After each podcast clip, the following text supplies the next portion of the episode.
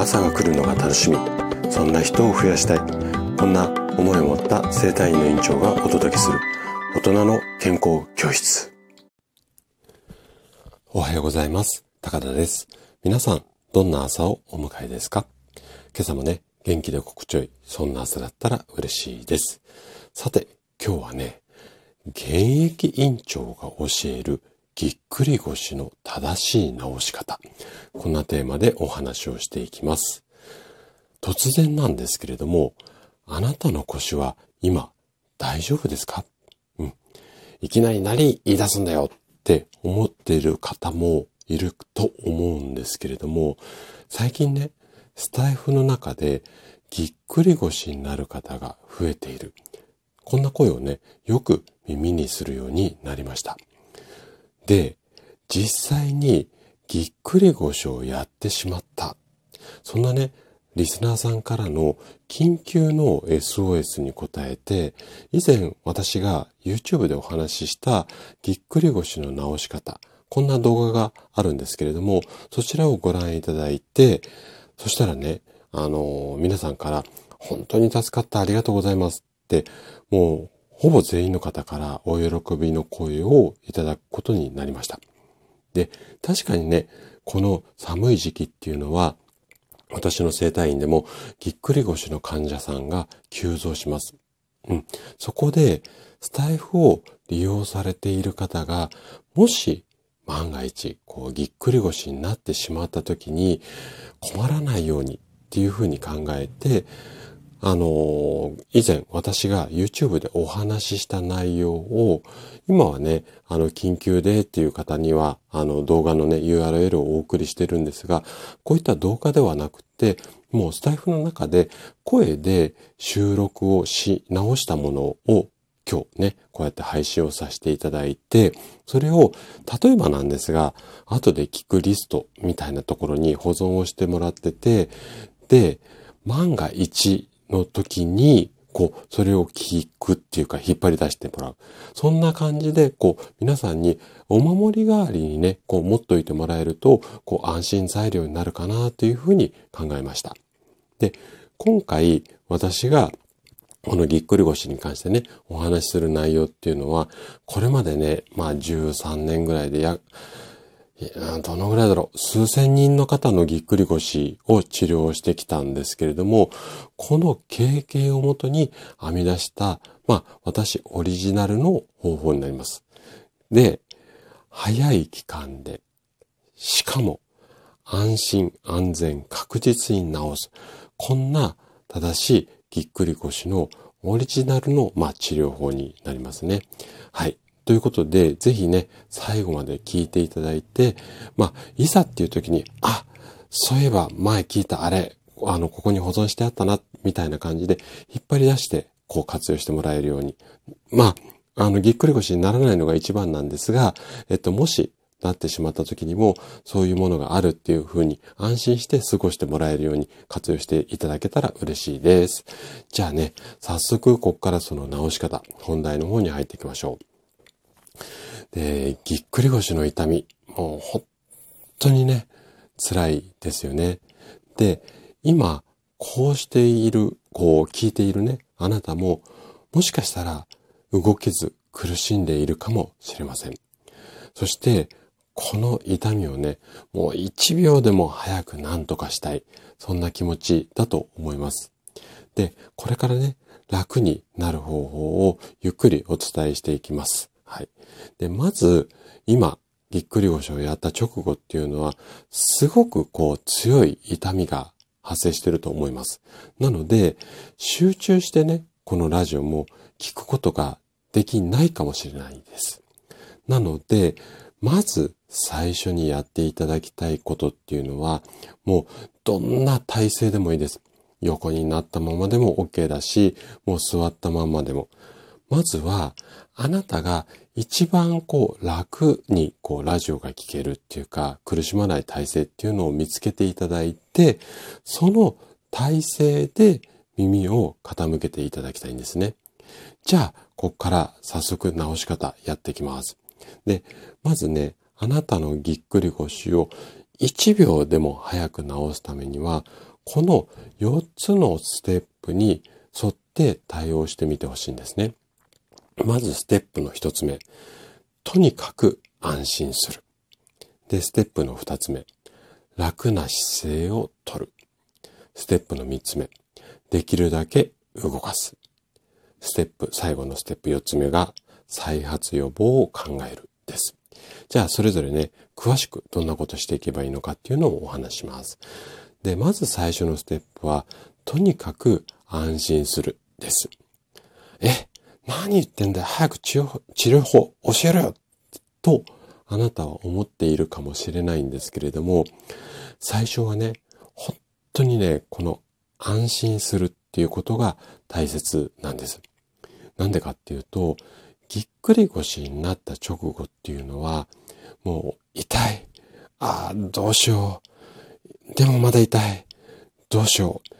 こんなことがね、こう頭の中をこうぐるぐるぐるぐる回って、まあ一種のね、パニックみたいな状態になってしまうんですよね。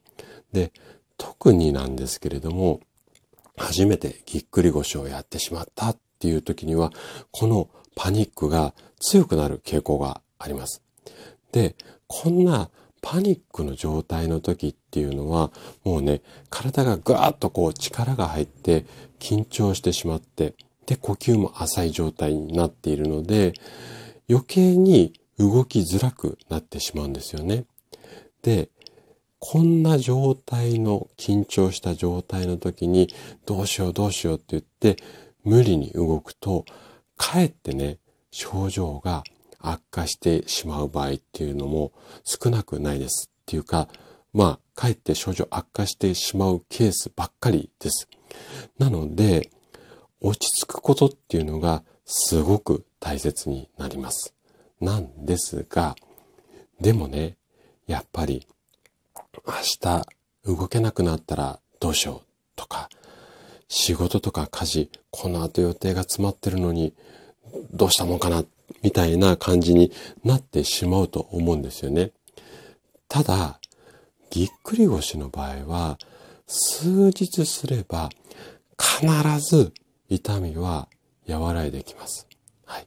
だから、まずは安心してください。あなたの腰っていうのが時間が経てば必ず楽になってきます。例えばなんですけども、あなたはこう足つった経験ってないですかね？で、ぎっくり腰っていうのは、あの足がつってしまう状態が腰で起こっているだけなんですね。なので、足がつったのと同じように、時間が経つと回復します。はい。で、繰り返しになりますが、痛みっていうのは、今はね、ちょっとイメージできないかもしれないんですけども、数日経つと和らいできますので、まず最初は安心してください。で、気持ちが落ち着いたところで次にやってほしいのがステップの二つ目になります。はい。じゃあね、次のステップ。ここはね、楽な姿勢をとるです。で、ぎっくり腰になってしまって、痛みが強い場合っていうのは、とにかくね、楽な姿勢で過ごしてください。じゃあ楽な姿勢ってどんなのっていうと、例えばこんな感じです。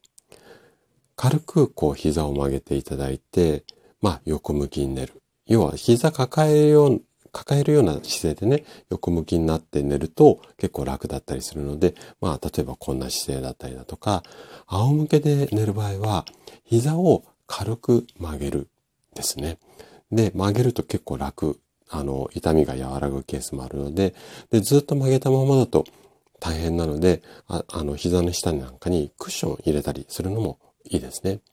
あとは、仰向けで低めの台、もしくはこうタオルをぐるぐる巻きにしたのを、こう、足先に置いてもらって、ちょっとかかとをね、浮かした状態で横になるとか。まあ、ご自分なりに一番楽な姿勢っていうのがあると思うので、そこを見つけ出していただいて、一日の大半はその楽な姿勢で過ごしていただく。まあ、どうしても立たなきゃいけないとかトイレに行かなきゃいけないとかっていうのはあるとは思うんですが、基本的にはもう楽な姿勢、楽な姿勢で、あの、過ごしてもらうっていうことですね。で、こうして過ごしていると、必ず数日で楽になってきます。で、楽になってきたら、今度次のステップに移ります。はい。で、ステップの3つ目が、できるだけ動かすです。で、数年前までっていうのは、ぎっくり腰やっちゃった後っていうのは、絶対安静。これが一般的な考え方だったんですね。ただ、最近ではいろんな研究がされてきて、こんなね、対応が、あの、正しいですよ。まあ、スタンダードになってきました。どんな対応かっていうと、楽になったら、とにかく動かせ。これがね、今のぎっくり腰の最新のエビデンスです。で、安静の期間、先ほどのステップの2番目ですよね。安静の期間が長くなってしまって、ずっとね、動かない生活になると、筋肉が固まってしまうんですね。で、この筋肉が固まったことによって、腰周辺だけではなくて、背中の筋肉なんかも一緒になって硬くなってくることで、回復がね、ちょっと遅れてしまうことになっちゃうんですよ。なので、えっ、ー、と、一般的にはぐきっとやってしまって、おそらくね、平均だと3日とか4日過ぎてくると、少しずつ症状が和らいでくる方が多いと思うんですね。で、この少し楽になってきた状態からは、あくまで動かせる範囲、動かせる部分なんになりますけれども、ここは積極的に動かすようにしましょう。で、この3ステップまでをきちんと守って対応していただければ、あなたの腰っていうのはおそらくね、2週間から3週間でかなり楽になってくると思います。はい。ただ、ここで安心してしまう方っていうのが非常に多いので、最後4つ目のステップで大切なことをお伝えします。はい。じゃあ最後のステップ4。これは再発予防を考えるですね。で、私の整体院に来院された、こう、ぎっくり腰の患者さんを、まあ、楽になって、その後のね、追跡の調査、どんな感じかっていうのを調査すると、その後ね、約1年間の間で5分の1ぐらいの患者さんが再発してしまってます。残念ながら。でね、今多分すごく痛い状態で、もうね、二度とこのような痛みで苦しまないように、あなたには楽になった後の再発予防も考えてもらいたいんですね。で、どんなことを再発予防で考えればいいのかっていうと、ポイントが4つあります。で、まず1つ目。まず1つ目は、日常生活で無理な姿勢を取らない。例えば、重たいものを今まで通り持ち上げたりだとか、まあ、無理な姿勢、体勢で長時間いたりだとか。これが今回のぎっくり腰の引き金になっている可能性っていうのはすごく大きいので、まあ、こういう無理な体勢を取らないっていうのが一つ目ですね。じゃあ二つ目。二つ目は、できるだけ日頃からストレスを軽くする。うん。やっぱりね、まあ、ぎっくり腰に限らず、腰痛って、その原因がストレスにあるケースっていうのが非常に多いので、できるだけ、こう、疲れとかストレスをためないようにしましょう。はい。で、三つ目のポイント。三つ目は、体重を管理するっていうことです。要は、太りすぎないでっていうことですね。やっぱりね、体重が、こう、ちょっとオーバーしてしまうと、どうしても腰痛になりやすいので、日頃からね、まあ、運動したり、食事のコントロールをしたりしながら、体重を管理するようにしましょう。で、最後の4つ目。これは体重ともちょっとリンクしてくるんですが、適度な運動をするですよね。はい。やっぱりね、運動不足っていうのもぎっくり腰の引き金になるケースっていうのは非常に多いので、まあ、定期的に運動をするようにしましょう。はい。この4つを大切にして、でね、腰が痛くない時、あとは痛くなりそう。まあ、要は怪しい時、そういう風になった時じゃない、まあ、普通の楽な状態の時にも、今お話しした4つを意識して生活するようにしてください。はい。今回は、ぎっくり腰の直し方。こんなテーマでお話をしました。